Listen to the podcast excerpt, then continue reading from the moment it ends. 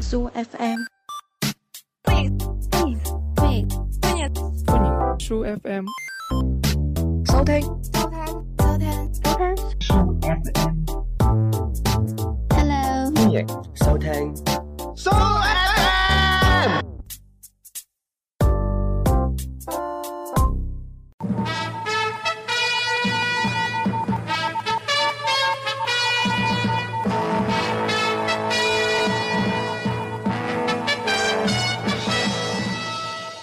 歡迎收聽 Soo FM 連線，我係節目主持人大等，而我身邊冇人。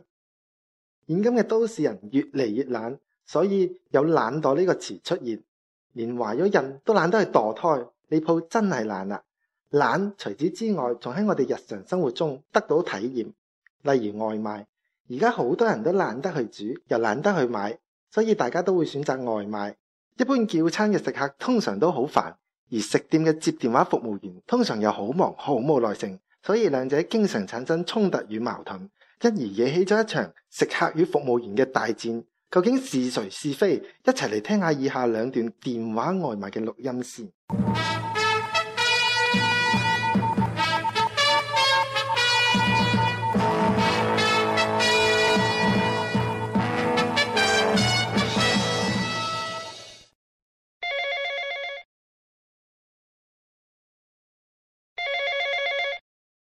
喂，誒、你好啊，係咪嗰個誒撳住嚟搶嘅腸粉店啊？唔係啊，呢度係跟住嚟搶粉店啊，哇有咩可以幫你啊？誒唔理你咩腸啦，我就要咧兩樣嘢，一個叉燒腸，一個艇仔粥。啊，你講咩話？叉燒腸、艇仔粥啊，爸！唔係啊，我問你，你講咩話啊？廣東話。唉，早啲講啦！我啊，之前喺布吉島過嚟打工噶，我而家咧識啲啲啦。布吉島嗰啲拉腸好鬼好食嘅，布拉腸。係啊，你啱先話咩話？要咩話？廣東話啊，伯，唔係啊，我問你點咩嘢啊？好，我錯，我要一個叉燒腸同一個艇仔粥，OK 嗎？可唔可以用泰文講次啊？我唔係好聽得幾明白啊。 OK，咁你聽清楚啦，踩踩鏟鏟腸，啊，沉沉沉鏟艇仔粥，OK？喂唉，哎老細，誒食啲咩嘢？哎誒。喂，咪講咗啦，喂喂，有冇人？阿伯，唉，翻去喂，去咗邊啊？我話我要嘿一個鏟鏟鏟腸同埋艇艇仔仔粥啊！哦，我明啦。不過今日我係冇叉用喎、冇叉叉用嗰嚿嘢燒啊，冇叉燒啊。唉、粥嗰度咧，淨係得部艇仔啫喎，冇粥喎、你要唔要買住只艇先啊？買隻艇可以指我嘅咩？咁啦，嗱，你呢度有啲咩食你嗱嗱聲講啦，真係餓得暈暈地啊！嗱，腸呢方面咧就有熱狗腸、十二指腸同埋林子腸，浩氣浩氣萬重浪，噓熱星熱星紅日光，噓係。咁粥方面咧，腸就唔係好啱，暫時。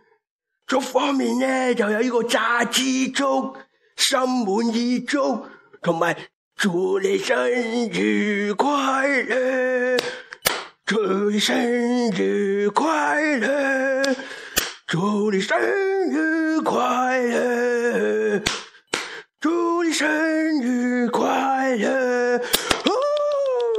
阿啊爸阿爸阿爸，我今日就真唔係生日嘅，我今日好肚餓啫，你嗱嗱聲話俾我聽有啲咩食啦吓。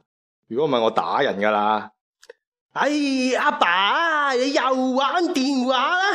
啊，我嚟啊！哎，先生食乜嘢啊？食你好味啊！哈，食家喎、我哋呢度最出名就係啲老味啊噶啦。黐線噶，成家都傻噶。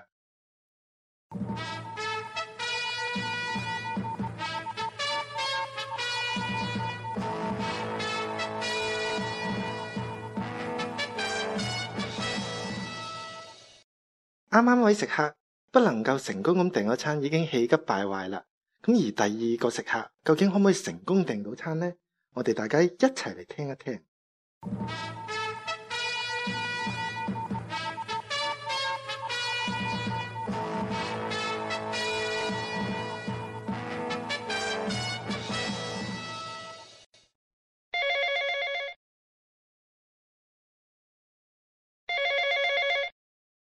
嘿，你好，誒、呃請問呢度係咪嗰個葡國餐廳啊？系啊，聽講你哋係新疆人開噶嘛？系我哋系新疆籍嘅葡国人开嘅葡国餐厅，咁有冇烤羊腿食啊？新疆好出名噶。冇烤羊腿、喎，得诶呢个羊扒，嗯，咁姜呢？姜系配料嚟嘅，唔系菜，冇主菜係姜整噶。冇噶。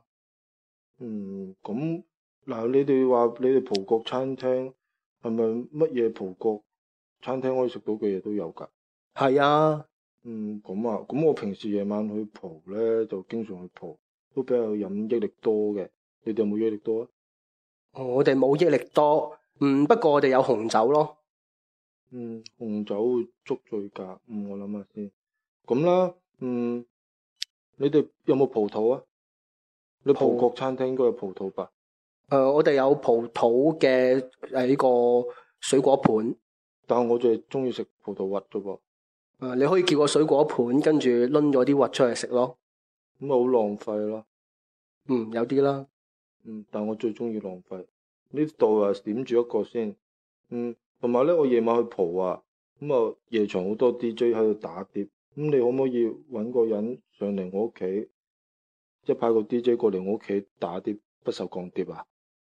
唔好意思啊，先生，我哋呢度係冇提供上門表演服務，淨係提供送餐上門噶咋。嗯，咁啊，咁我點啲嘢食咯，得唔得啊？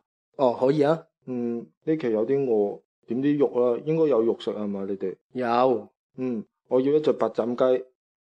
我哋呢度冇白斬雞噶、喎，有呢、個个呃黑椒雞扒啦，同埋呢個紅燒雞柳嘅。咁你叫個白人斬佢一刀咪白斬雞唔得㗎？我哋呢度冇白人、喎，冇㗎。咁冇啊。啊要食鴨啦，我要只滷水鴨。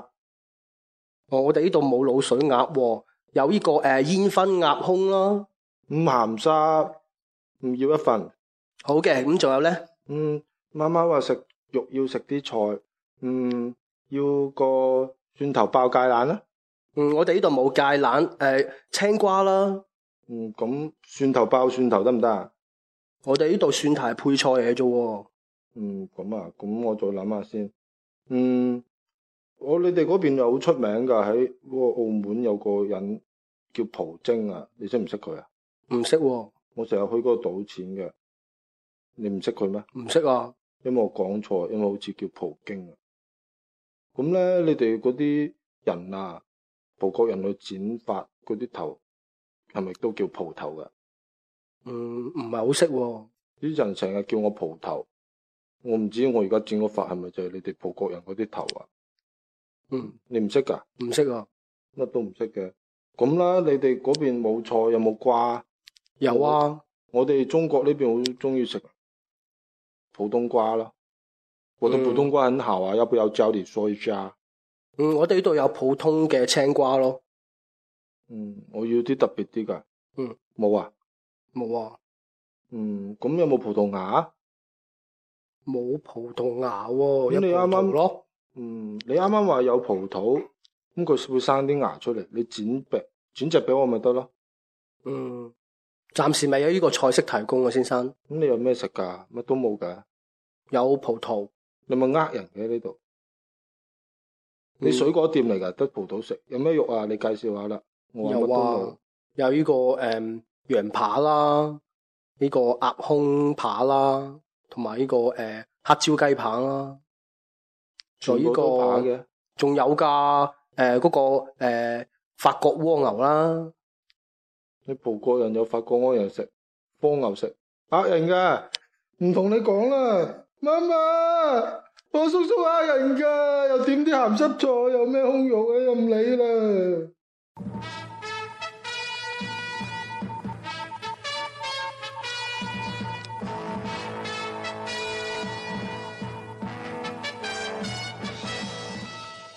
聽完以下兩段錄音，究竟誰是誰非，究竟邊個點唔到餐，又邊個服務得唔好，應該大家心裏有數啦。而我哋自己都心裏有數啦，係唔知道嘅。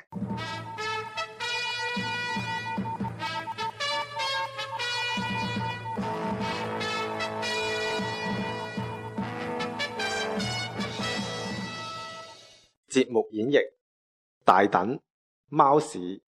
獲取更多資訊，關注微信公眾號 ID S O O F M，微博 ID S O O F M。多謝收聽本期節目。